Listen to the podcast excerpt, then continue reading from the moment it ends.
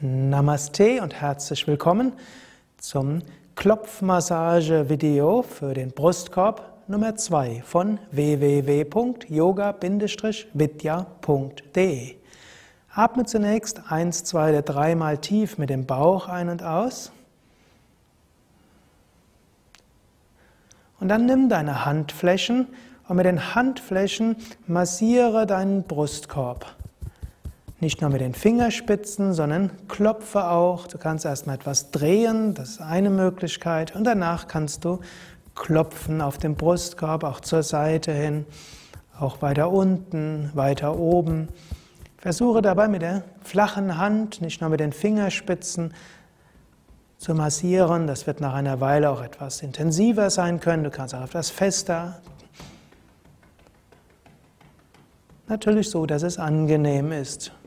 Sei freundlich zu dir. Auch Klopfen ist eine Form der Liebe zu dir selbst. Genieße, wie sich das anfühlt.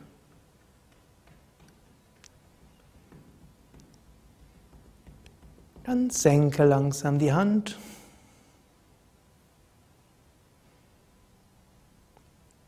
Und spüre das Gefühl der Lebendigkeit im Brustkorbbereich.